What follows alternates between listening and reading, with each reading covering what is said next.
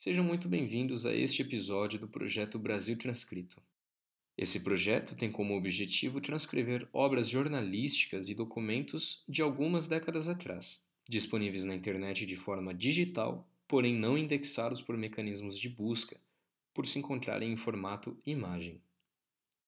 O meu trabalho com o projeto Brasil Transcrito visa principalmente tornar indexável o conteúdo histórico noticiado no Brasil.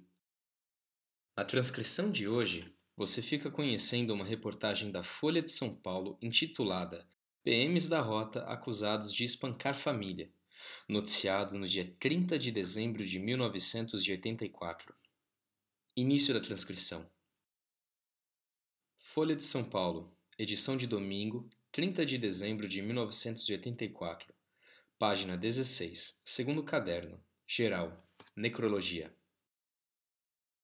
PMs da Rota acusados de espancar família. Reportagem local. Leocádio Antônio Birotti, 41 anos, agente de coleta no IBGE e professor do Mobral, mal consegue andar. Seu corpo está coberto de hematomas na região abdominal. O lado esquerdo de seu rosto está tomado por uma grande mancha vermelha e seus órgãos genitais estão bastante inchados. Esse foi, segundo ele, o resultado de seguidos espancamentos a que foi submetido por policiais da Rota 9124, ao tentar impedir que esses agredissem a sua mulher e filhos diante de sua casa no modesto conjunto Coab de Carapicuíba. O tenente Batista Verardi Neto, Relações Públicas da Rota, disse que será aberto inquérito ou sindicância para apurar se houve excessos de fato. Tudo começou por volta do meio-dia de sexta-feira, quando um dos cinco filhos de Leocádio, Clovis, 18 anos, passeava com um amigo em torno do prédio. Sua mãe, Terezinha Nunes Birotti, explicou que o rapaz fora operado recentemente e que o médico recomendara algumas caminhadas. Os policiais se aproximaram, mas ao tentarem agarrar Clovis, ouviram deste que tomassem cuidado, mostrando os pontos da operação.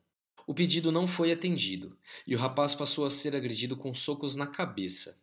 A cena foi vista por uma das irmãs de Clovis, Fanny, 8 anos, que alertou a família. Todos se dirigiram para o local, mas a situação piorou. Eu fui puxada pelos cabelos, meu marido apanhou e até a minha filha foi atingida, contou Terezinha. Os policiais pareciam fora de si, segundo ela, e gritavam que iam prender a família inteira. O único preso foi Leocádio, a violência, segundo ele, continuou no pátio da companhia militar que fica ao lado do distrito policial. Mesmo depois de acusado de desacato à autoridade, Leocádio levou um soco no estômago de um homem que acredita ser um investigador. As tentativas para se fazer ouvir pelo delegado Pedro Luiz Jordão foram inúteis. Três mortos. Ainda na sexta-feira, outra viatura da rota, a 915, matou um homem identificado por Baianinho. De acordo com os policiais, houve um tiroteio na favela São Daniel, em Carapicuíba.